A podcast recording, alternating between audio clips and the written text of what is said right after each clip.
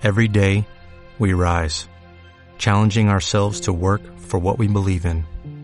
At U.S. Border Patrol, protecting our borders is more than a job, it's a calling. Agents answer the call, working together to keep our country and communities safe. If you're ready for a new mission, join U.S. Border Patrol and go beyond. Learn more at cbp.gov/careers. El Fricopático. Con Iván Juanes y Armando Ojeda. Bueno, pues ya está. Vamos a ver qué dicen estos dos frikis hoy.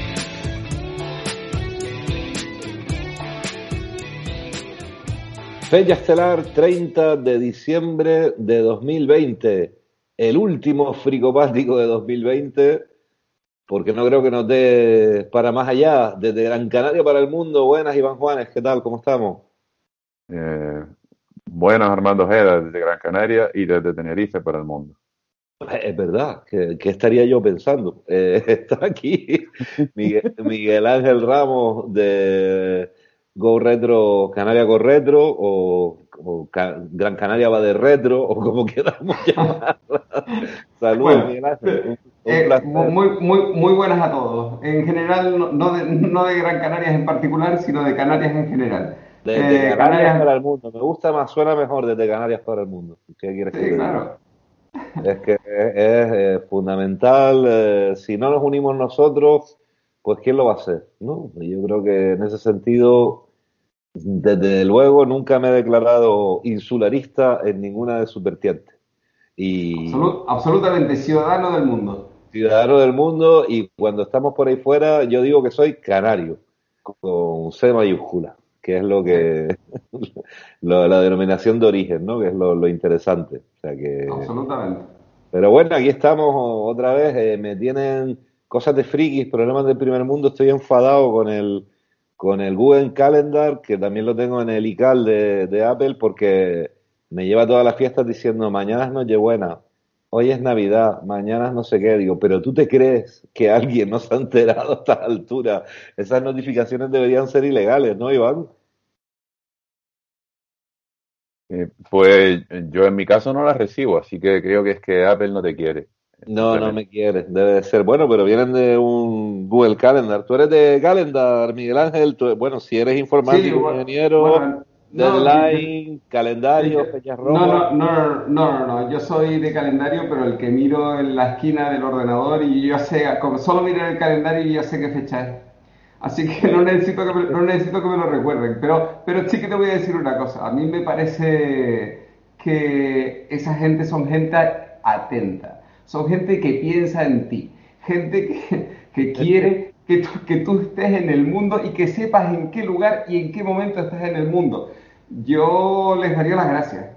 Bueno, no sé yo. Yo creo que son un poco pejigueras, como decimos por estas islas, porque me parece impresionante que me estén advirtiendo de que mañana es Nochevieja. Pero bueno, Hombre, siempre. Pero no seas modesto, no es un poco, peji- no es un poco pejiguera, son muy pejigueras. Sí, sí. ¿Está usted seguro de que quiere, bueno, Windows, ¿te acuerdas con los mensajitos de, bueno, tú eres informático, te puedes sentir aludido, ¿por qué, eh, ¿por qué nos ba- bombardeaban con, ¿está usted seguro de que quiere realmente cerrar este programa de verdad, de verdad? O bueno, ahora el caso lo tenemos en Facebook, pero realmente quiere abandonar Facebook, dejará de estar en contacto con estos amigos, no le podrán escribir y después, bueno, si se arrepiente en 30 días conservaremos sus datos y tal. Me parece una- un atentado tremendo. Bueno, el clip era, el, clip era lo, lo fundamental, aquel famoso clip que no recuerdo de qué Windows era. Parece que quiere usted escribir una carta, necesita ayuda. Aquel clip era épico. Sí, la Sí, verdad que era, no sé, yo creo que era el equivalente a Jar Jar Binks, ese clip. Pero Yo bueno. creo que incluso, incluso más odiado. No sé yo, ¿eh? no sé yo que a mí me dolió mucho Jar Jar Binks, que yo era muy fan de la primera trilogía western, e incluso pasé por los Ewoks y toda esa historia, y después ahí empezaron realmente los problemas, que no se han acabado con Disney, ni mucho menos, y que sí, que el Mandalorian está guay, pero después de la segunda temporada yo también tendría algo que decir al respecto. Aunque se han enfadado conmigo, no voy a hacer aquí spoiler. Bueno, la palabra del año, según la RAE en España, es eh, confinamiento. Eh, a los frikis yo creo que esta palabra del año, pues como que, que, bueno, sí, podía ser del año 2018 también, ¿no? Quiero decir, todas las horas que pasamos en, el ordenador, ¿no? Hay, hay gente que eh, el otro día dije de la cara de alguien que esa persona tenía una cara de, friki que no había notado el confinamiento, ¿no? Eso seguro que no notó el confinamiento. Y era un piropo, ¿vale? Que no era un insulto.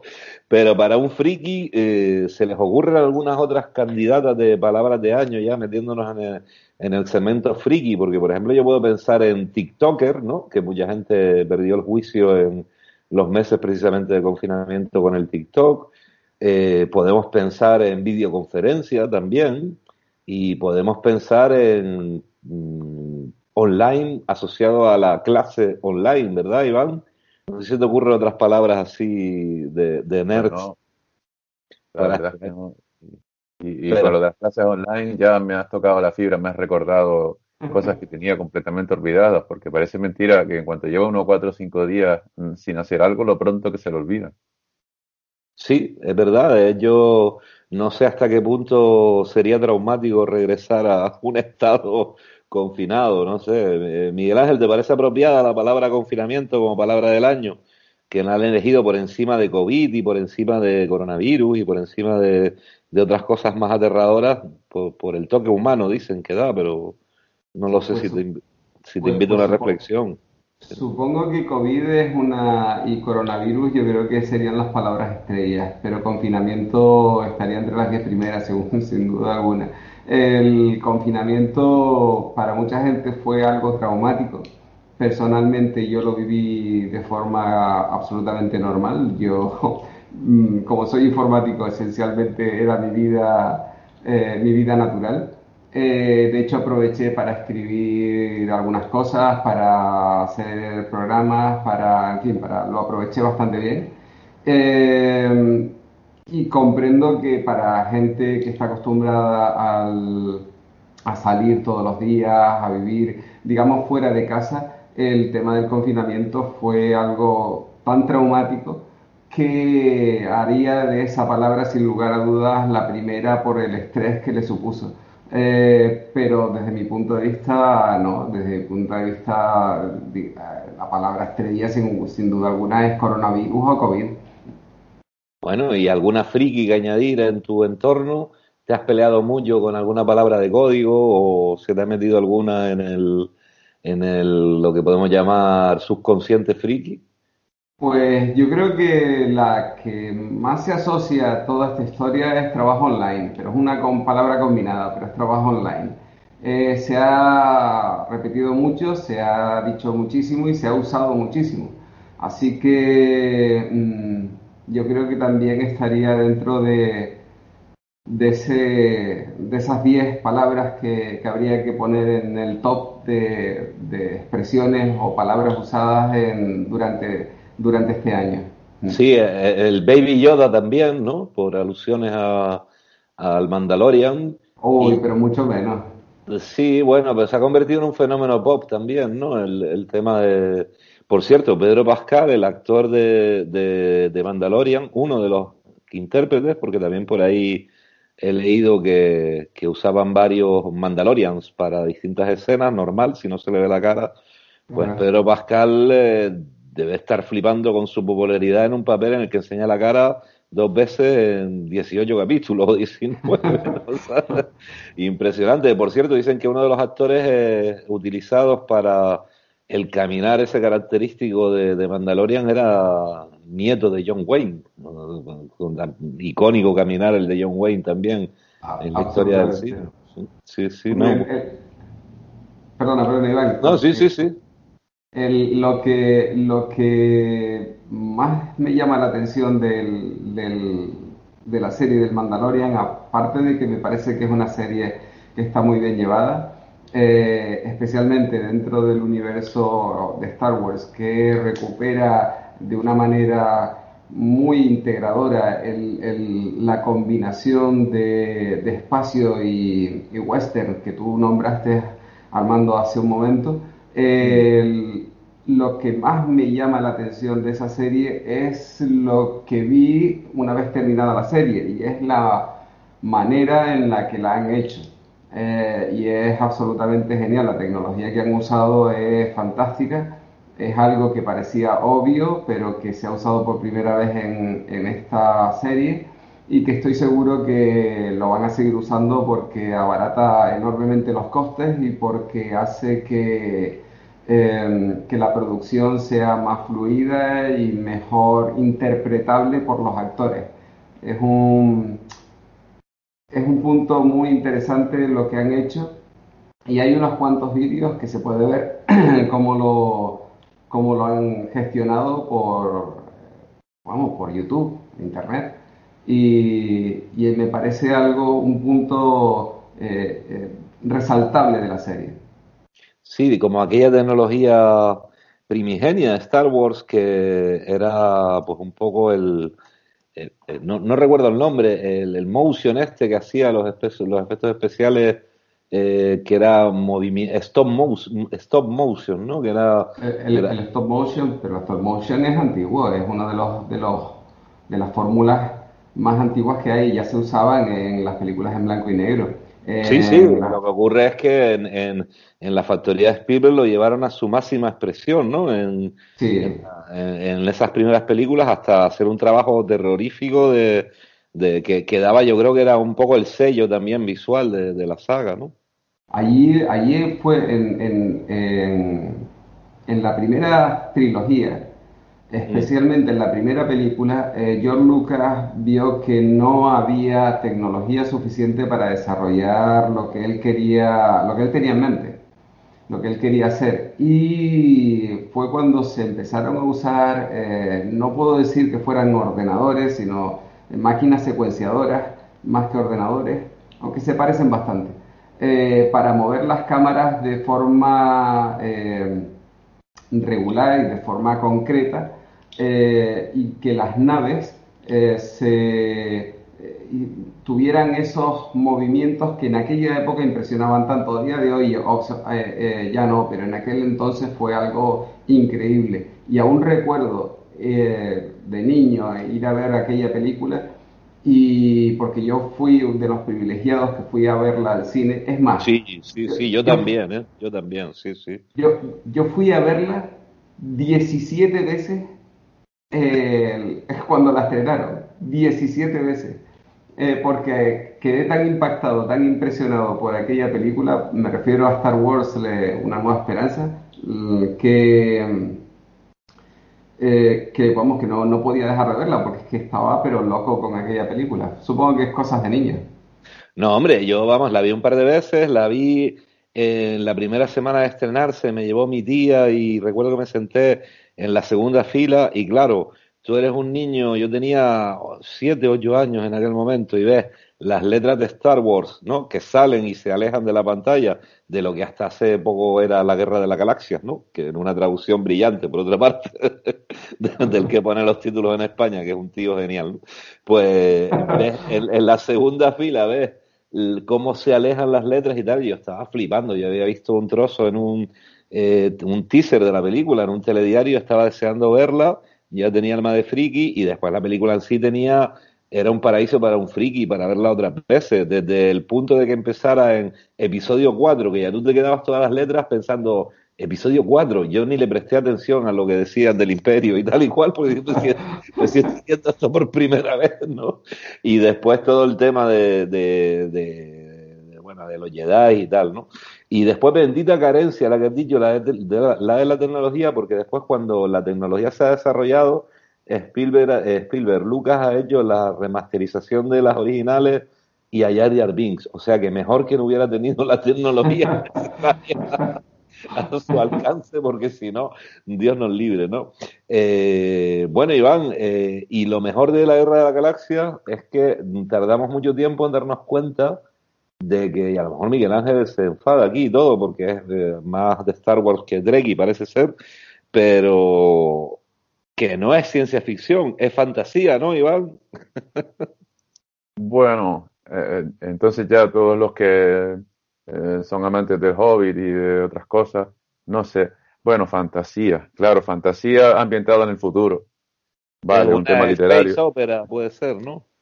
Sí, ya, ya, conoces mi teoría. Si, si vamos a hablar de géneros, que el hecho de que esté ambientado en el futuro no es suficiente para llamarlo ciencia ficción. Es suficiente para no darlo en las universidades, pero, pero claro, yo ahí, hombre, eh, en fin, eh, tiene un punto épico, porque además intenta hablar de generaciones y de una cuestión de leyendas y tal, porque al final aquello alcanza proporciones, mm, sí, esa parte sí. Entonces, pues bueno, intenta, intenta, y, bueno, y lo del western, por aquello de Mandalorian, del western espacial, pues yo creo que la cuestión está clara, ¿no? Pero llamarlo ciencia ficción, pues no sé, ahí sí que ya tendría mi duda.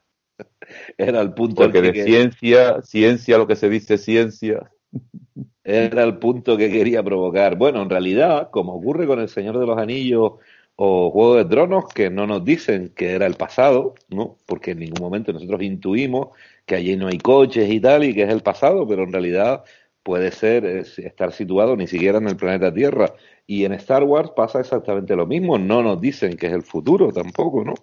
Quiero decir, ahí te tengo que sacar de tu ilusión. En El Señor de los Anillos sí. El amigo Tolkien dice, en el pasado remoto, y entonces, claro, ya dice, bueno, y si no es explícito, es implícito, o sea que sí son eras anteriores.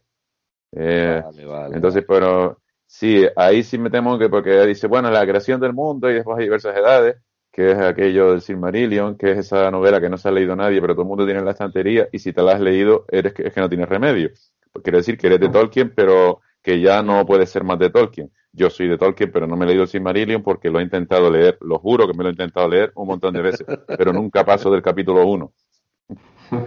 Sí, es demasiada épica. Yo tengo, que decir, yo tengo que decir que Star Wars también es del pasado.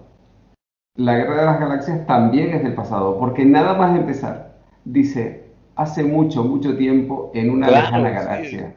Es verdad, como se lo ha pasado. Sí, sí, Así que lo siento, pero es que Star Wars también es del pasado.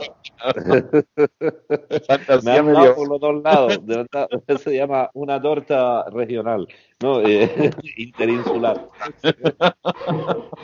Pero vamos, no, sí, todo, toda la razón y cómo se me ha podido pasar como friki Star Wars, porque sí, yo soy muy de Tolkien, pero no super Tolkien tampoco, y entiendo que ahí es verdad que se que incluso la alusión de Iván es mucho más friki la de la Guerra Galaxias es obvia, pues razón de más para no considerar la ciencia ficción, Miguel Ángel. No, no, no. Star Wars no es ciencia ficción. Star Wars es una fantasía épica ambientada en un entorno tecnológico, pero desde luego no es ciencia ficción. Y, y además el hecho de que eh, exista, digamos, una eh, una relación directa con, entre comillas, semidioses que son los, los Jedi. Ah, claro, eh, total, son, son, los Gandalf de ese, de ese universo. Claro, claro, son gente que digamos que está a otro nivel de sabiduría, que tiene cierta épica, pero que incluso eh, em, yo lo extrapolaría a, la mitología griega en el sentido de que existen eh, eh, dioses que no son dioses, son, son de aquella manera, pero vamos, no, no son dioses, pero existen, digamos, el lado negativo y el lado positivo, que es esencialmente lo que sucede en, la mitología griega. Incluso hay gente que está caminando ahí por, por eh, digamos, por la línea del medio sin definirse hacia un lado o hacia el otro, y, eso se refleja en, pues, la gente que sale, en los, en los modelos que salen en los, en los Jedi. Y, y, me parece, pues eso, que, que es una, no, no, es, no es ciencia ficción sin lugar a dudas. Eh, eh, eh, con respecto a lo que tú decías antes, a mí me encanta también Star Trek. no soy tan fan de Star Trek como lo soy de Star Wars pero sin duda alguna me gusta mucho Star Trek y creo que, que lo hacen especialmente bien. Eh, y sí, es ciencia ficción. Sí, eso, eso es ya más ciencia ficción, sí. Pero incluso ahí tienen también eh, temas épicos y tienen también eh, elementos que se disocian del, concepto de ciencia ficción. Bueno, me encanta que recuperemos esta, este debate Beatles Rolling Stone, cuando te pueden gustar los dos perfectamente, pero, pero, o ninguno de ellos, ¿no? Eh, pero vamos, sí es verdad que, que, yo a medida que he ido creciendo me he hecho más de Star Trek y conservándose así un, eh, una admiración, diría, casi ritual por la primera trilogía de Star Wars que me parece magnífica y un, un punto de inflexión a la hora de considerar las películas, curiosamente, de ciencia ficción, aunque no era de ciencia ficción, como algo que ya no era serie B, porque eso sí que es verdad que contribuyó bastante Star Wars, incluso las películas de, de Star Trek que se hicieron después se hicieron un poco a la, a la ola de esa nueva eh, concepción del cine fantástico, de, que ya no tenía que ser serie B, ¿no? Para, para poder hablar de estas cosas, ¿no? Y ahí empezaron a aparecer películas, pues, desde las de Star Trek, Flash Gordon, Galáctica, etcétera, etcétera, que ya tenían ambientación de, de, gran producción, cuando lo cierto es que 10, 15 años antes esa producción estaba condenada a ser una peli de serie B, ¿no? Iván, no sé si aquí puedes coincidir más o no. Pues mira, eh, la verdad es que cinematográficamente mm, el hecho de que la película tuviera más calidad o menos desde el punto de vista de, de la calidad de la producción, a mí siempre me ha llamado más la atención el guion. Entonces, más allá de, los medios, por la cantidad de dinero invertido en una película, a veces hay unas películas con un guion estupendo, gran imaginación, y, pueden ser de serie B, como comenta, pero, pero me resulta interesante cada vez más eh, cómo se plantea la historia. Es decir, vamos a crear un universo que me pueda creer dentro de una suspensión de incredulidad, o sea, me lo creo porque y más allá de eso, pienso que eh, pasa también en la música, porque hay que crear un vídeo. Hay que tener muchos efectos especiales, metemos X millones de dólares. Pero bueno, eso no mejora la historia, simplemente. No, no, por supuesto. Y hombre, y aquí personalmente me declaro un gran fan de la serie B. Es decir, yo, yo fui de esos que cuando vi a Tarantino digo, este tío sé de lo que me está hablando. Yo me tiraba sesiones enteras en, el, en un cine de barrio, en el barrio de Yamanco, con mi abuelo, que tenía un amigo acomodador y nos colaba a mi primo y a mí en sesiones continuas maravillosas, donde aparte de películas de como Los Cañones de Navarone o El Puente sobre el Río Guay, empezaron a poner pues las de Bruce Lee o películas de, de, de John Carpenter, Golpe en la Pequeña China, etcétera, etcétera, que realmente se aproximaban bastante a la serie B. Y después, hombre, uno se aficionó también ya a lo, a lo más de lo más de la serie B que podemos llamar cine trash, ¿no? Que ya estamos hablando del Vengador Tóxico, el ataque de los tomates asesinos y títulos memorables y legendarios como esos, ¿no? Pero sí, sin desmerecer para nada la serie B, lo que sí es cierto es que el estreno de Star Wars y su posterior éxito supuso para mí dos cosas. Primero, demostrar que con la memorabilia, con el merchandising, se podía hacer mucho dinero, y, Disney despertaría poco a poco con eso cada vez más, aunque ya tenían ganadas algunas cosas por entonces, ¿no? Evidentemente, y después que, que el cine de gran público ya podía ser fantástico, ¿no? Más allá de... porque estábamos hablando, hombre, no sé si 2001, creo que es un poquito anterior, pero ya estamos hablando de una película con mayúscula, ¿no?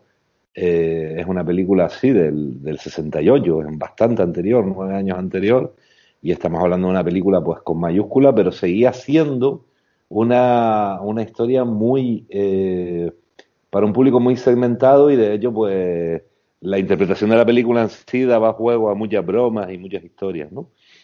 En cambio, digamos, sí, Miguel Ángel, por favor, que sigo yo con mi soliloquio. No, no, no, eh, este, una, una, pensaba que habías terminado, disculpa. No, no, terminé, terminé, para ti terminé. pues eh, vamos a ver, Star Wars eh, supone un punto de inflexión en muchos sentidos. Y uno de ellos es La Guerra de las Galaxias, específicamente esa película, La Guerra de las Galaxias, aquí en español, supuso el, la confirmación de que la ciencia ficción daba dinero un, eh, una vez que se confirma que, que, da dinero, empiezan a salir producciones. Yo soy eh, un absoluto fan de las dos películas que, vinieron prácticamente, mm, vamos, al muy poco de, de, terminarse eh, la, Guerra de las Galaxias, que es Alien y Blade Runner. Hombre, maravillosas, sí, las dos, claro. Y, y, ambas tienen lo que, eh, en lo que estoy completa y absolutamente de acuerdo con Iván, y es que tienen un guion muy sólido y un guion muy bien llevado, muy bien gestionado. Aparte de que las películas tienen presupuesto y que se hicieron con, eh, en fin, con bastante mimo, el guion es magnífico. Especialmente eh, el, el, guion de Alien, el octavo pasajero, me parece algo soberbio, algo sólido, algo mm, maravilloso, algo muy bien definido y, y el de Blade Runner, pues, ¿qué, decir? Eh, sí, es una novela de por qué sueñan los androides con ovejas eléctricas de Iván, la novela, el autor, que tú lo controlas bastante. Philip, K. Dick era esa, la de Philip K. Dick. Evidentemente, ¿no? Y me parece, eh, pues también una película fantástica y que Ridley Scott, director de ambas películas, por cierto, de Alien, Ridley Scott, el director de Alien y de y de Blade Runner, pues no quedó del todo satisfecho con el montaje final de Blade Runner y por ahí circula un montaje definitivo en la versión del director, esto que se viene a dar. Hombre, yo me pillé, yo me pillé un pack de DVD y hay como cinco versiones o seis versiones. Sí, eh, creo, que nosotros tenemos ese pack. En, ese pack y resulta que, eh, que a mí personalmente, que me las he visto todas, la que más me gusta es la que se estrenó. La voz en off no tiene desperdicio. Mm, a mí me, parece que es muy buena y es una película, mm, desde luego creo que está bien editada y, desde luego cuando vi la versión del director me pareció pues las pijadas del director, quiero decir, rollo de artista, pero la película efectivamente más popular me parece que dura lo justo, no se, no se te hace más largo o menos. ¿Y qué opinamos de la secuela? Otra película en la que Harrison Ford se hace mayor. Se ha hecho mayor con Indiana Jones. se ha hecho mayor con. Que la he visto, la peli. la hemos visto todo, yo creo, porque todos caemos. Lo malo de que te guste el cine de ciencia ficción, Iván y Miguel Ángel, y seguro que están de acuerdo conmigo, es que estás ávido de ver cosas. Y como hay mucha basura en ese género, al final te acabas tragando mucho cine basura para encontrar voy a decir una cosa Voy a decir una cosa muy fea. No me acuerdo de si vi la peli o jugué el videojuego. Fíjate si era mala. Pues evidentemente, eh, y, aquí no hablamos de serie B, aquí hablamos de películas malas con mucho presupuesto o con menos presupuesto, ¿no? Pero hemos visto a Harrison Ford, que ha sido el gran icono friki, ¿no? lo hemos visto decadente en la cuarta de Indiana Jones, sin comentarios, la calavera de cristal, porque yo sí era muy fan de India. Eh, lo hemos visto en morir en la y se fastidian porque ya ha pasado un lustro y ya no es spoiler en la primera de la última trilogía de, Star Wars con Disney eh, muerte bajo mi punto de vista de mal gusto en, el, en la historia. Pues y lo y lo hemos visto decadente además. Y, y lo hemos visto también como un Blade Runner mayor y decadente. Harrison Ford, deja de estropearnos tu, tu, impacto en películas que nos han gustado mucho, porque no tiene ni maldita la gracia verte hacerlo después, no también jugando simplemente con la épica del personaje. ¿Están de acuerdo o no están de acuerdo?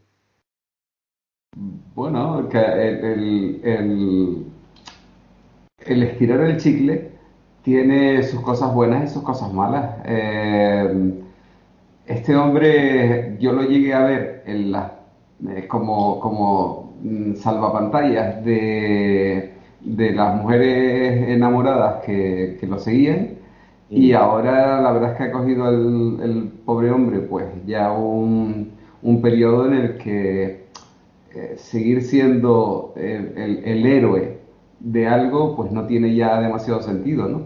Eh, es verdad que la, que la que la población se, envejece de, forma extraordinaria, pero hombre, yo creo que ya hay que dar paso a la, juventud.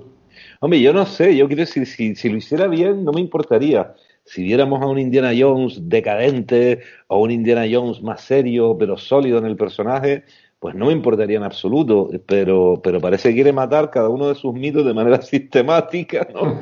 cuando, realmente eh, pues, pues, yo me declaro un gran fan de su trabajo en este tipo de películas. No sé si Iván es más de Mark Hamill o, yo, de Luke Skywalker. Indiana Jones, la parte que tengo eh, de esa parte de Harrison Ford eh, es bueno porque todos vimos las películas pero no me impactaron especialmente. La verdad es que yo ese género, básicamente porque además si nos ponemos a crearnos enemigos, no era exactamente un arqueólogo, sino un depredador, pero bueno, eso es ya una cuestión científica, ¿no? Indiana Jones, enemigo del fricopático, por, parte de Iván. Bueno, no está mal. los, fans, los, fans, de Harrison Ford también por criticarle como viejo. Yo no critico que sea viejo, yo critico el modo en el que aparece como mayor, porque todos nos haremos mayores y, y, supongo que también es difícil hacerse mayor en ese sentido. Pero bueno, yo creo que dicho esto y hecho un repaso friki por el lado de, del ocio, me parece que entramos, bueno, estamos de acuerdo todos en que Mandalorian es una gran serie, ¿no? Yo tengo mis reservas, pero no quiero hacer spoiler porque se estrenó hace muy poquito. ¿Algún apunte que hacer en el último eh, en la última temporada de estos puñeteros de enterado de la caja del agua, pero, pero estamos de acuerdo que está bien la serie, ¿no? Yo creo que la serie es visible, pero, pero, pero está muy lejos de, de estar... Vamos a ver, la, serie está muy bien eh, para hacer Star Wars, pero hay series mejores. Eh, este, en cualquier caso, en la, segunda temporada, digamos que baja un poquito el nivel, cosa que es absolutamente normal. Eh, pero sin embargo, para hacer Star Wars es una serie que está, que está bastante bien. Eh, me gustaría hacer un pequeño inciso con el permiso de, ambos. Claro, claro. Eh, y es que a mí el Blade Runner 2049 no me parece muy mala película, me parece una película lenta, yo la habría hecho más dinámica, pero no me parece que esté del todo mal. es una película más reflexiva y, y, bueno, mm, Harrison Ford pues sigue haciendo el papel de, de alguien que, que va eh, de, acción, pero que en realidad no le termina de cuadrar mucho, pero para eso está el, el, protagonista de, de, la película, mm. el, actor no me acuerdo cómo se llama ahora, pero eh, en cualquier caso, eh, volviendo otra vez a lo de Mandalorian, no, no me parece mala serie, está bien, pero sin duda alguna mm, hay series mejores. Técnicamente hablando, sí que me parece una maravilla. Y bueno, y ahí está, y está mi aportación. Eh, bueno, yo creo es Ryan Gosling, el, un excelente actor también, por otra parte. Eh, y un guapo oficial también, pero a mí me parece un excelente actor.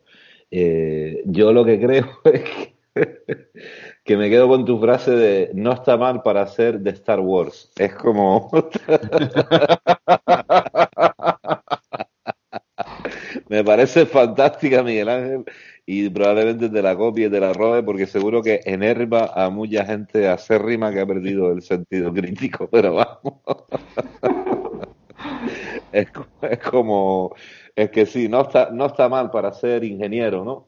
Por cierto, Iván hizo un chiste sobre los informáticos. Dice que solo notaron el confinamiento cuando se fueron a comprar y vieron a todo el mundo con mascarilla. No sé si estás de acuerdo con eso. casi, casi. bueno, eh, bueno, eh, simplemente ello le inciso, repasar un poquito cómo ha ido la actualidad tecnológica en este año ha sido el año, por ejemplo, de la videoconferencia, del Zoom, de este tipo de cosas. Ha sido el año de, los robots que bailan, no te olvides, de los robots que bailan. De los robots que bailan, los de Boston Dynamics, dicen. Sí. sí, que la gente decía que era un fake, pero bueno, no creo que haya mucho margen para seguir asegurando que es un fake. Bueno, de los robots en general, de los robots que bailan y de los robots que patrullan eh, parques en, Singapur y con un eh, look inquietantemente parecido al perro asesino de Black Mirror, al perro robot asesino de Black Mirror. Yo creo que eso ya de por sí es inquietante, ¿no? Inquietante, Carmen, como suelen decir por ahí. Y, y bueno, también ha sido el año de Among Us, ¿no? El videojuego de móvil que llevaba un par de años por ahí metido en las tiendas de aplicaciones y salió un crack de Twitch y dijo que estaba guay y los chiquillos han tirado a jugar a Among Us. No sé si juegan en Twitch, Iván. No, de hecho, vagamente sé que consiste en un juego de que no se sabe quién es el que está allí de top o, que el, que parece que no es. Sí, sí, sí. Para políticos y tal, pero no he jugado, no he jugado. Sí, De hecho, los chiquillos del instituto suelen decir, oye, a ver si te apuntas y tal a una partida, porque ya sabe uno cómo son los chiquillos, en el buen sentido además de que son acogedores y ¿por qué no juegas una partida con nosotros? Pero yo ni, ni siquiera en esos casos, menos en esos casos, pero quiero decir que era, era tan popular entre los chiquillos que para ellos era natural jugarse una partida eh, con cualquiera, bueno, incluso conmigo, ¿no? Y, y, más allá de eso, ni siquiera lo he instalado. Eh, yo, yo era de móvil, era mucho de Clash Royale. Después tú juegas al retro. Eh, ¿Cómo se llama tu juego retro, Iván? Que siempre lo tengo en la punta de la lengua y se me va. Pues no sé, porque al juego que estás al, juego que estás jugando siempre o al que has jugado mucho no, el no es retro no califica porque creo que el primero es de 2008 2010 y el que yo juego es del 2014 no es nada ah, retro vale vale no es nada retro vale Borderlands vale vale Vale, no, porque eh, Miguel Ángel, un alumno, intentaba convencer a Iván para que jugara uno de estos videojuegos y llegó otro alumno y le dijo, el profe juega al Borderlands y tiene sus motivos.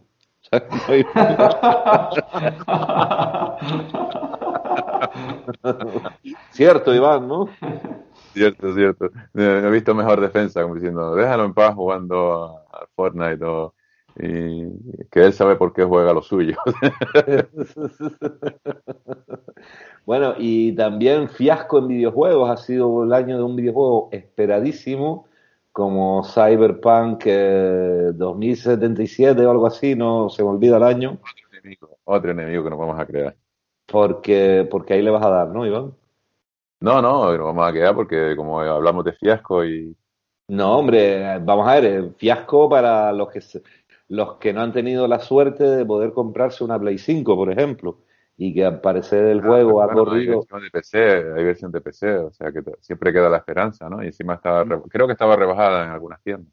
No lo sé, hubo mucha expectación, compra anticipada, etcétera, etcétera, pero lo cierto es que, ese juego se ha llevado muchos palos y, y creo que ha tenido una actualización posterior necesaria importante. Ha sido el año de. Creo que todo el problema viene porque en consolas era más difícil de, actualizar y devolvieron el dinero o el juego. Sí. Pero empecé con, con, el ciclo de parche. Es aquello de, bueno, lo lanzamos ya, esté como esté, y claro, está como está. Porque todos sabemos cómo se desarrolla a veces. Y esto estaba, no, pero lánzalo ya y ya lanzaremos parches sobre la marcha. Lo cual para PC no es problema porque el juego se actualiza solo.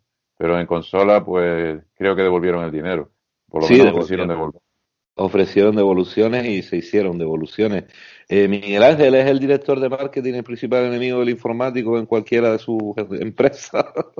No, hombre, no, hay, hay, mucha, hay, mucho, eh, hay muchos grupos y muchas partes que, for, que conforman la producción de un videojuego. El, el problema eh, de, tenerlo que sacar en fecha, que es exactamente el mismo problema que tienen las producciones cinematográficas, es que el desarrollo, especialmente un desarrollo de este tipo, que es un desarrollo ultra complejo con un montón de plataformas donde hay que probarlo, eh, pues, pues en, un montón de, escenarios, eh, pues provoca que inevitablemente haya retrasos y que de hecho Cyberpunk 2077 tuvo creo que dos o tres retrasos en la salida y, esto hace que, eh, que la producción se, se, complejice muchísimo y que se, la gestión sea pues muy muy compleja ¿no? entonces eh, el, el que haya salido el juego en ya definitivamente en fechas, probablemente para aprovechar el tirón de Navidades, hizo que,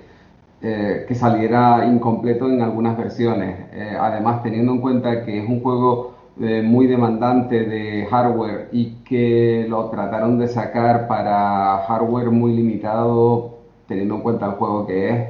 Me estoy hablando de PlayStation 4, que también lo sacaron en PlayStation 5, pues inevitablemente va a producir errores. Eh, quizás no tantos, porque ha sido bastante, bastantes errores, pero creo que empecé, ¿no? Que creo que empecé apenas ha tenido errores y que el juego es jugable y todas aquellas personas que lo han jugado eh, que yo conozco me dicen que el juego es una maravilla. Yo no he tenido la oportunidad, tampoco el tiempo, eh, para poderlo jugar, pero, mm, pero vamos, que comprendo este tipo de cosas y la gente tiene que entender que una producción de este, de este calibre se hace difícil para la, para la productora, eh, digamos, organizar y, controlar todas las partes, incluida la que tú dices, ¿no? La de marketing. Eh, y, bueno, y es inevitable el que, el que salgan con, errores si quieren salir en fecha, ¿no? es inevitable. Bueno, me recuerda a esos videojuegos mucho menos sofisticados 16 eh, bits, por ejemplo, 8 bits, que te comprabas para una Nintendo, una Sega y de repente jugando a la NBA encontrabas que si tirabas desde un punto ibas a anotar siempre, ¿no?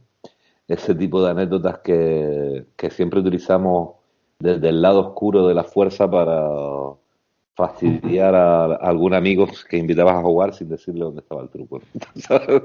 Hasta que se daba cuenta de que ahí había algo malo, ¿no? Bueno, ha sido el año de TikTok. Yo quiero aprovechar que está Miguel Ángel con nosotros, un fricopático más, porque rajan mucho de la seguridad de TikTok. Y Iván es uno de ellos, creo.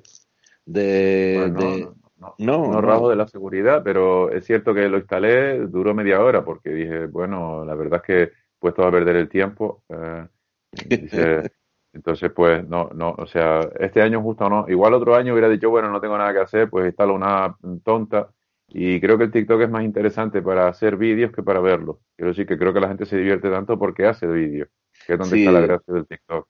Sí, hombre, y después también tiene un scroll infinito en, en el muro, donde tiene un componente adictivo importante para perder el tiempo, como dices tú, literalmente, sin hacer nada. Un gran ladrón de tiempo y al final dices, he visto dos vídeos que me han gustado, eh, está muy de moda los traseros en TikTok, en un año en que por otra parte está muy a flor de piel la sensibilidad eh, del feminismo, que también muchas veces evidentemente con, con, razón, ¿no? Y, avanzando en la igualdad, pero, pero sí es verdad que me sorprende la cantidad de, de contenido con carga erótica festiva en TikTok siendo una app tan adolescente. Y no hablo de de usuarios o de TikTokers que son adolescentes, ¿no? Sino de gente más mayor también que está ahí subiendo esos contenidos. Miguel Ángel, eh, ¿has detectado, dicen que si pones el TikTok te comen los chinos y que obtienen todos tus datos?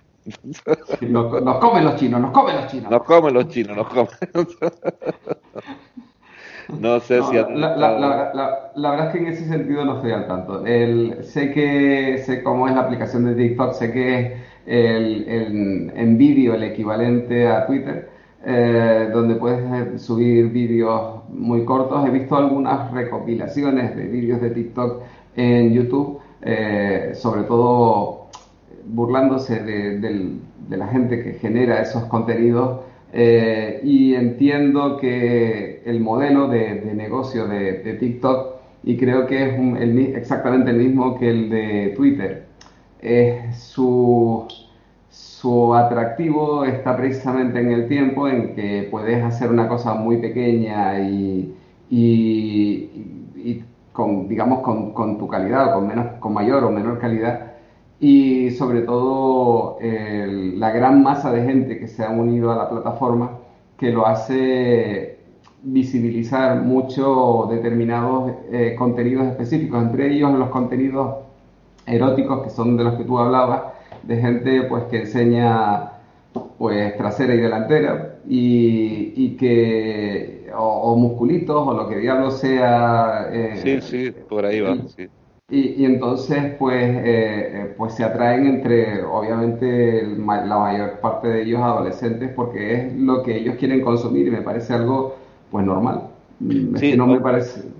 Sí, me parece que tiene efectivamente incluso más similitudes con, con Twitter. Twitter tiene bastante contenido erótico oculto circulando por ahí y, y, a eso atención padres porque y madres evidentemente ya que estamos en acabamos de hablar de la igualdad y la inclusión porque muchos no lo saben pero muchos adolescentes tiran por Twitter para buscar contenidos eróticos o semi-pornográficos o, o algo más incluso.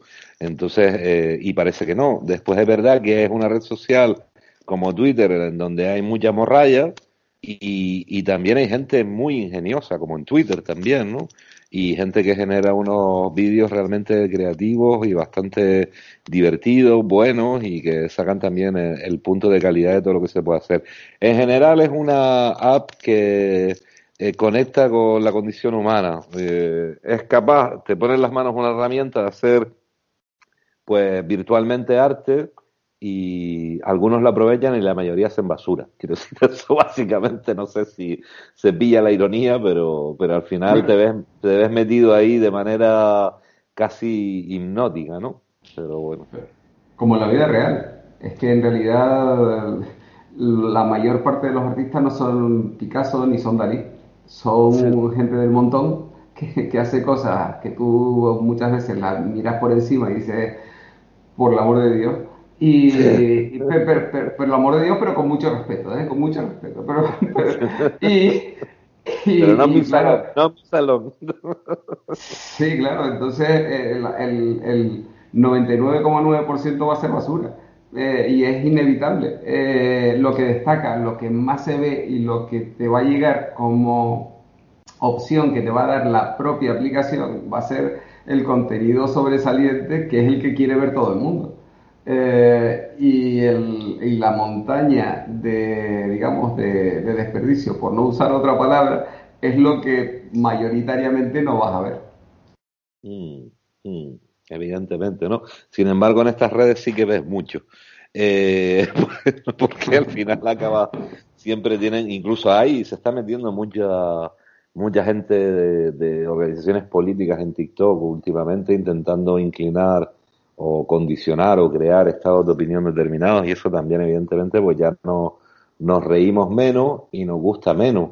Eh, uno de los inventos del año ha sido también, una vez terminada la segunda temporada de Mandalorian, que tú con la app de Google pudieras proyectar un Baby Yoda en 3D en cualquier sitio de tu casa, por ejemplo, eh, con el truquito de teclear Baby Yoda en, el buscador de la app de Google en cualquiera de los sistemas operativos que la instale, que me parece un truquito interesante. Y, después, hombre, eh, me parece que también hay otro efecto de segunda, digamos, no que no se habla mucho, pero me sorprende, por ejemplo, la, el crecimiento que sigue teniendo una red social como LinkedIn, que recordar que la compró Microsoft en su momento y que para mí es un indicativo de que, de que el negocio, el desarrollo profesional, y todo ese tipo de historias eh, eh, ya están virtualmente atrapados en, en, este tipo de herramientas digitales, ¿no? No sé, bueno, yo tengo perfil de LinkedIn, no soy especialmente activo, pero sí viendo las estadísticas y los informes sube muchísimo. No sé si tienen algo que mencionar sobre un tema tan aburrido después de estar hablando de Star Wars y estas cosas.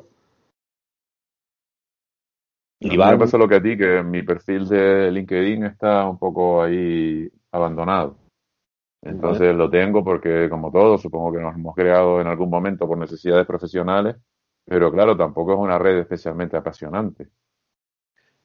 Sí, digamos, eh, evidentemente no es divertida. Eh, recordar que este año fue también el año en el que suspendieron en plena polémica por si debía suspenderse o no, fíjense, el Mobile de Barcelona, ¿no? El Congreso Anual de, de tecnología, uno de los, de los, de los encuentros y foros de tecnología más importantes en el mundo. Qué, qué, risa aquella discusión ahora, ¿no, Miguel Ángel?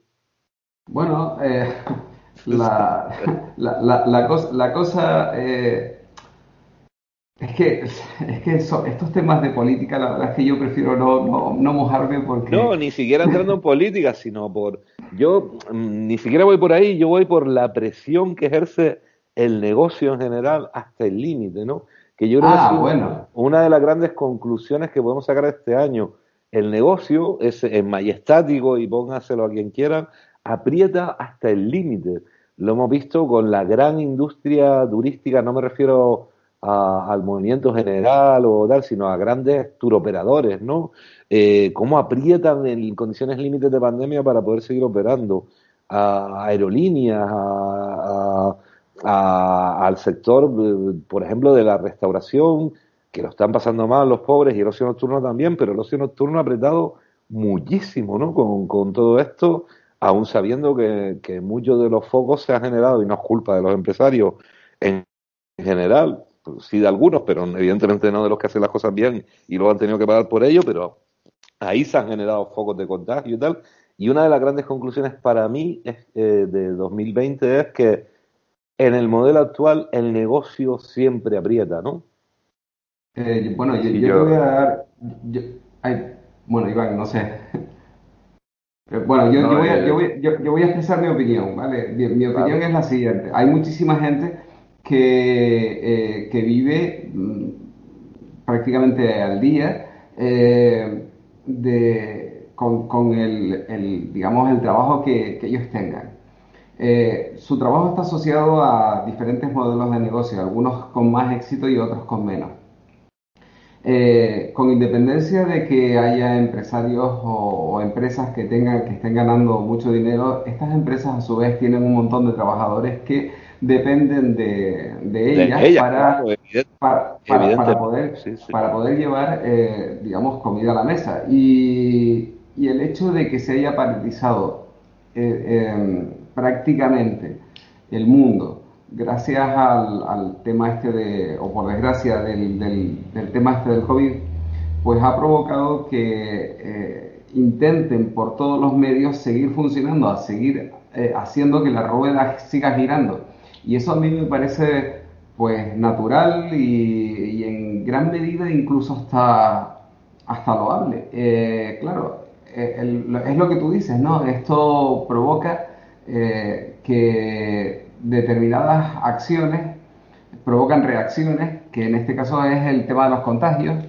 Eh, pero mi pregunta al respecto es, eh, teniendo en cuenta que se ha muerto muchísima gente, pero también teniendo en cuenta el índice de, digamos, de desespero y de pobreza que va a generar el, el que la gente no esté trabajando, eh, ¿qué es lo más adecuado? Sinceramente, yo no tengo respuesta a, a esa pregunta. No, Eh, vamos a ver, vamos, vamos a ver. Lo que ha dicho, yo no he dicho que per se sea mala esta historia, sino simplemente me, me- me limito a reflejar una opinión con respecto a cómo he visto yo la realidad. El negocio siempre aprieta. Evidentemente hay familias detrás y a muchos les interesa, por ejemplo, en el tema de la restauración, qué drama, ¿no? En el tema de, de- del ocio nocturno, también para los empresarios que, que han estado ahí y evidentemente para sus trabajadores. Eh, pero eh, yo hablo por, porque hay un sentido del sistema, eh, una parte del sistema o el sistema en general que ha estado en fase de negación permanente. Yo respuestas no tiene nadie porque todo el mundo ha gestionado esta pandemia como ha podido, de cualquier signo político. Me parece que en algunos países se han peleado menos. Por ejemplo, el otro día leía a la primera ministra de Escocia cuando le preguntaban en una entrevista en el diario El País, creo recordar, eh, sobre si hubiera preferido que, que Johnson no, no gestionara esta pandemia como primer ministro del Reino Unido y ella contestaba que, que hubiera preferido que hubiera estado otra persona, pero que no iba a criticar la gestión de Johnson porque en esta historia se ha equivocado todo el mundo, ¿no? Y eso, por ejemplo, en España no ha sucedido en absoluto. A nivel nacional y a nivel autonómico y, y con distintos colores políticos, ¿no? Y en otros países sí. Entonces, eso sí es verdad que ha sido un, un, error, ¿no? Políticamente. Pero para no disparatarme, lo que yo creo que el sistema reaccionado está en fase de negación, ¿no? Y quiere seguir funcionando eh, con los mismos parámetros. Y yo creo que esto no va a ser posible en algunos o bastantes casos. Y creo que, que también tengo claro que por ahora todos los intentos de convivir, entre comillas, que para mí es vivir con el virus y mantener la actividad económica al mismo tiempo, pues no han, no han sido precisamente un triunfo. Creo que al final la economía se va a recuperar cuando la pandemia se controle de verdad. Y cuando la pandemia se controle de verdad, el turismo, por ejemplo, volverá a repicar para arriba, porque es un sector que después de las crisis siempre pica para arriba y muy alto además.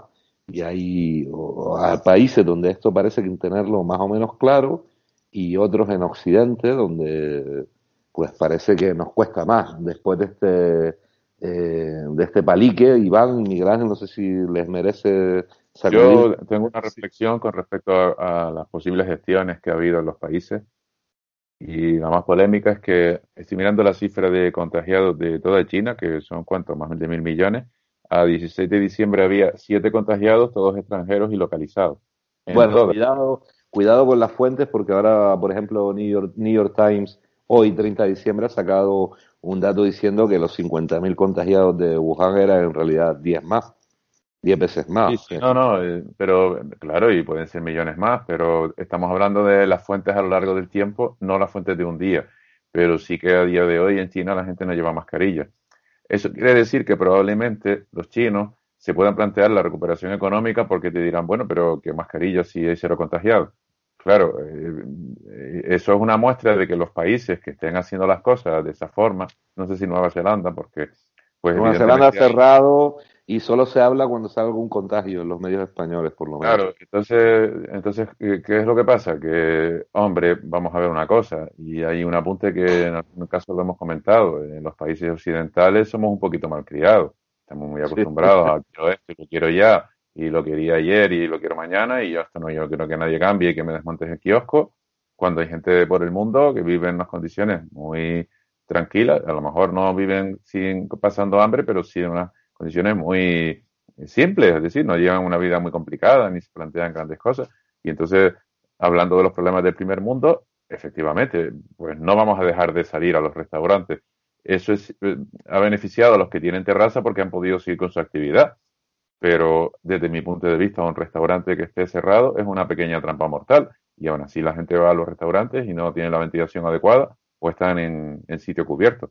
Lo adecuado es irse a la terraza, aunque haya un poco de frío, pero es lo más sensato, porque el índice de contagio baja casi hasta resultar adecuado, por lo menos no te la estás jugando tanto.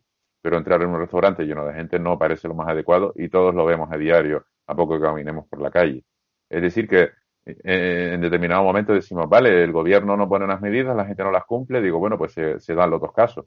En otros sitios han dicho, vale, vamos a pasar unos meses malos, pero después podremos estar mejor antes supongo, no lo sé. Eh, yo no voy a defender, por supuesto, el sistema político de China, pero tampoco voy a defender las medidas que han tomado los países occidentales, porque obviamente nadie ha sabido cómo gestionar una pandemia, a pesar de que había muchos documentos escritos desde hace 20 años.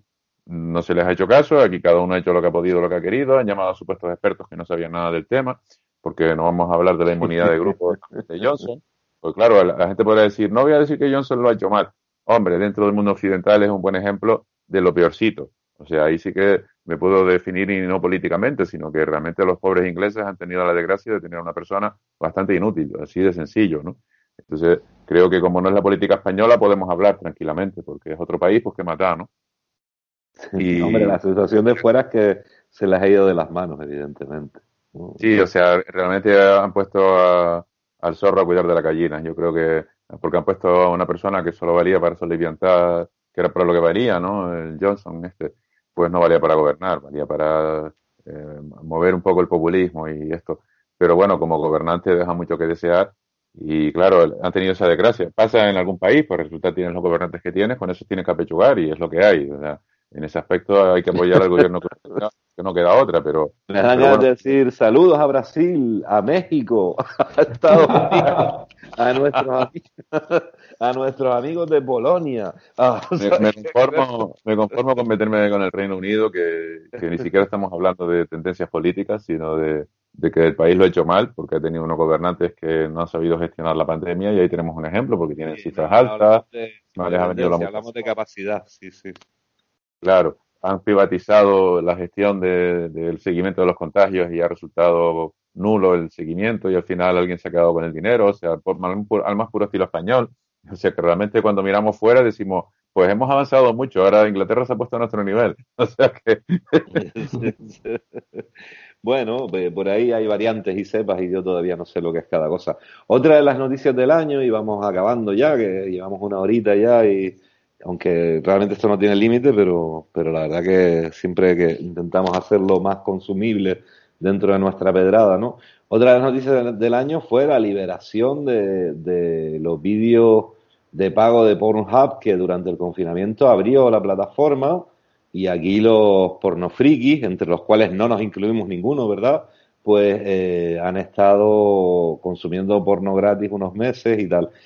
Y sin embargo va a pasar más desapercibida la última política de Pornhub porque ha pasado de, eh, de esa frontera abierta a cargarse la mitad de sus vídeos para luchar contra el contenido ilegal. Y claro, esto tiene que ver con la edad de los usuarios. Cuando claro, tú liberas en un confinamiento una plataforma de porno y ten en cuenta que un tercio de la población es adolescente, ¿qué puede salir mal, Miguel Ángel? o Iván. Pues, pues, yo, creo, yo creo que buena, en buena medida, pero eh, en buena medida, en buena medida quiere decir que todo, que todo puede salir mal. Pero, eh, pero bueno, la, al fin y al cabo, yo creo que ya vivimos en un sitio, en un momento, eh, no en un sitio, en un momento en el que cualquier adolescente, eh, incluso por desgracia niños, tienen acceso a la pornografía a, nivel de clic.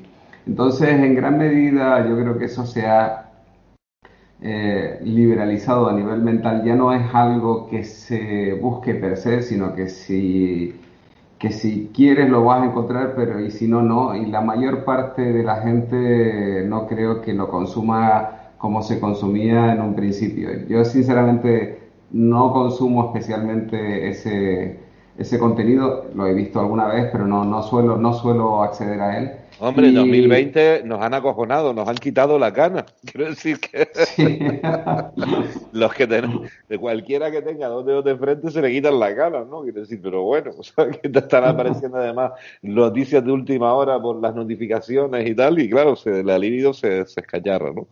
Pero sí, sí, hombre, yo creo que eso es un tema muy sensible eh, coincido contigo en que no tanto como antes quizás, aunque todos seguimos en el chiste de que el 85% del contenido de Internet es pornografía y que Internet se inventó en realidad para eso.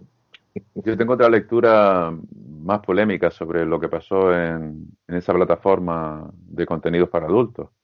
Mm. Y es que de repente tenían una serie de vídeos efectivamente muy polémicos.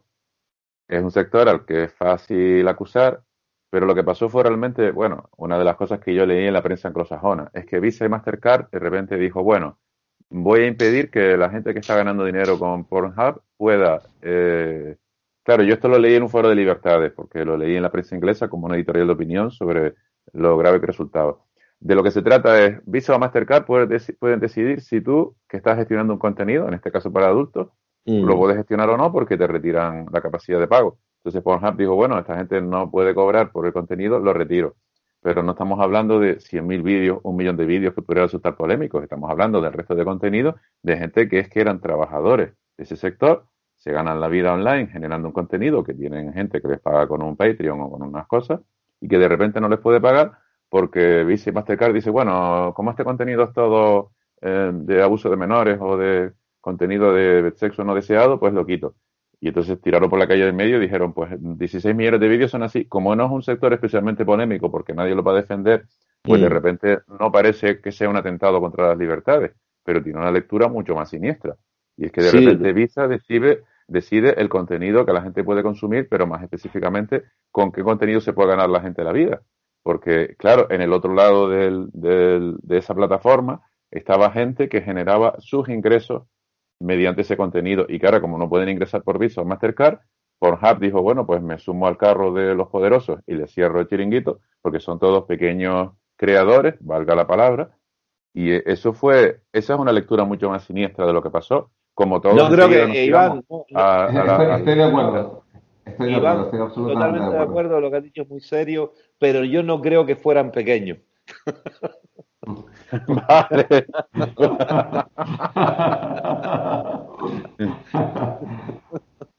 si no, no tendrían salida en ese mundo. Pero bueno, perdona que te interrumpí, estabas en tu reflexión. No, eh, realmente eh, había llegado a la, conclusión ya, o sea que efectivamente eh, quería transformarlo en, una preocupación por las libertades, porque es verdad que al final las grandes plataformas dirigen los destinos, y este ha sido un ejemplo. De repente, muchos pequeños trabajadores de, de generar contenidos para adultos, vamos a llamarles trabajadores del sexo, si quieres así, pero de repente, claro, yo al, leerlo como editorial en un medio de amplia difusión y como Foro para las Libertades, y dije, bueno, pues tiene una lectura mucho más siniestra, ¿no? Pero en realidad estamos acostumbrados a que las corporaciones tengan un poder realmente eh, muy difícil de controlar. Este, la lucha titánica del, del gobierno americano por partir en dos Facebook y otras plataformas, que con Microsoft no lo consiguieron, pues efectivamente, no, no, no, les arriendo la ganancia, porque no sé si lo conseguirán, pero efectivamente se detecta que de repente hay megacorporaciones que tienen un gran poder y los países poco pueden hacer contra ellas. Sí, de luego es, eh, tú lo has definido muy bien como siniestro, ¿no? El, tema de que eh, una compañía como Visa decida qué contenido puedan ser susceptibles de, de, que tú te ganes la vida con ellos o no. Desde luego, esa lectura eh, es inquietante, intranquilizadora, y Miguel Ángel dice que está de acuerdo y evidentemente yo también. Yo he visto ahora googleando que también ABC hace poco el medio español se hizo eco de esta historia. Y, bueno, eh, todos tenemos visa, ¿verdad? Eh, bienvenido bienvenida Visa al club de los enemigos del frigopático. De paso, no va a llegar. Y eh, Mastercard también. Bueno, de paso también, total, que, que poco. Eh, eh, en, cualquier, en, cualquier, caso, he de decir, en cualquier caso, de decir que el, el en términos generales se oye mucho, no solamente a nivel político, sino también en otros ámbitos, el tema de la igualdad. Pero lo que se oye muy poco especialmente dentro del ámbito político, eh, no solamente político, sino también en otros ámbitos, pero especialmente dentro del ámbito político, es la palabra libertad. Y a mí me gustaría resaltar esto, no, no voy a profundizar más, pero yo creo que el tema de, de la libertad, de poder tú elegir, de poder tú decidir, eso mm, debería de, de, la gente de poner más atención en, en, en, esa, en ese detalle. Yo creo que también 2020 ha sido un año donde se ha puesto, eh, bajo mi punto de vista, erróneamente el foco en el concepto de libertad en un contexto de confinamiento sanitario, etcétera, etcétera. Eso no tiene que ver con la libertad de la que creo que estás hablando. Eh, eso es responsabilidad.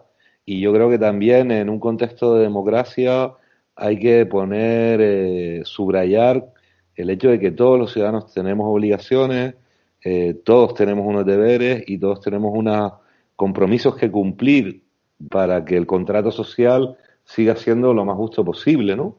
Y, no hablo en términos marxistas per se ni nada, porque tampoco lo soy, ¿no? Pero sí es verdad que establecemos una especie de acuerdo tácito entre todos para vivir con, esa libertad, con estos derechos, pero hemos perdido el foco totalmente de, y hemos confundido lo que es la libertad, porque yo creo que últimamente, entre otras cosas, eh, ha habido un deterioro de, de, la conciencia democrática en los últimos lustros, que me gusta mucho la palabra como viejuno que soy. Y eso nos lleva a la educación, ¿verdad? Pero en eso no nos vamos a meter hoy, Iván, que ya sería demasiado profundo.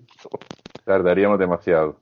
Tardaríamos demasiado. Bueno, eh, yo quiero terminar diciendo que hemos creado un correo para nuestros frikis y que se llama el fricopático arroba protonmail.com, protonmail.com, el fricopático arroba protonmail.com, que el que quiera nos escriba por ahí y, que igual, igual hasta lo vemos y todo, con todo lo que tenemos que hacer, igual nos metemos un día en el servidor de ProtonMail, que es uno de esos alternativas a Gmail, tenía, el fricopático tenía que tener un correo friki que tiene planes de pago, pero tiene también un plan libre donde uno de, una de las cosas que vende este servidor es la seguridad. No sé si hemos atinado o la hemos encharcado, Miguel Ángel, tú que controlas un poquito más esto. Pues sinceramente no lo sé, no conozco ese servidor. Eres el informático al, que, al típico informático al que le preguntan, oye, ¿qué le pasa a la lavadora? No, por ejemplo. con el rollo maker, con el rollo maker. No, no, no sabes la cantidad de veces que me han hecho preguntas de ese tipo. Sí, yo he conocido algunos que trabajan en la administración pública, buena gente, de estos de los que van y hacen como la serie de, de It Crowd, los informáticos, ¿no? De, ha probado a apagarlo y volverlo a encender, pero porque realmente era lo primero. o ha, notado que el equipo está desenchufado, que también los conozco, y a esos están quemados de que les pregunten por las fotocopiadoras. ¿no? Digo, vamos a ver, una fotocopiadora es otra cosa, tiene que venir un técnico de, de Canon o de quien sea, pero yo me dedico a, a los equipos estos, ¿no? Estará hartísimo de que te pregunten por eso también, ¿no? Pues sí, sí, la, la, verdad, la verdad es que el, el, el tema de, de, que te pregunten por esas cosas, eh, digamos que se une al, eh, como decía Iván, al lado maker, y claro, como terminas sabiendo un poco de todo, pues dices, bueno, lo, dejas, lo, lo dejas pasar y dices, vale. Sí, en realidad. Llámame como tú quieres. Se sorprenden a veces ustedes mismos pintando la pared de la habitación diciendo, yo en realidad no sé pintar, pero que me tocó esta pero bueno. Oigan, pues un placer, esperemos tener reencuentro en 2021, que 2021 pues sea mejor, que tengamos más salud, que esta historia y todas las cosas malas las sufra la menos gente posible y si se puede pedir que nadie también, ¿no? Aunque igual es, es mucho pedir. Y encantado de estar, eh, pues, cerrando 2020 en este invento, pues, tan sui generis como ha sido y queremos que siga siendo el fricopático. Saludos, Miguel Ángel, saludos, Iván, hasta 2021. Un gran hasta placer. Feliz año y nos vemos en el 2021. Seguro que sí, feliz año.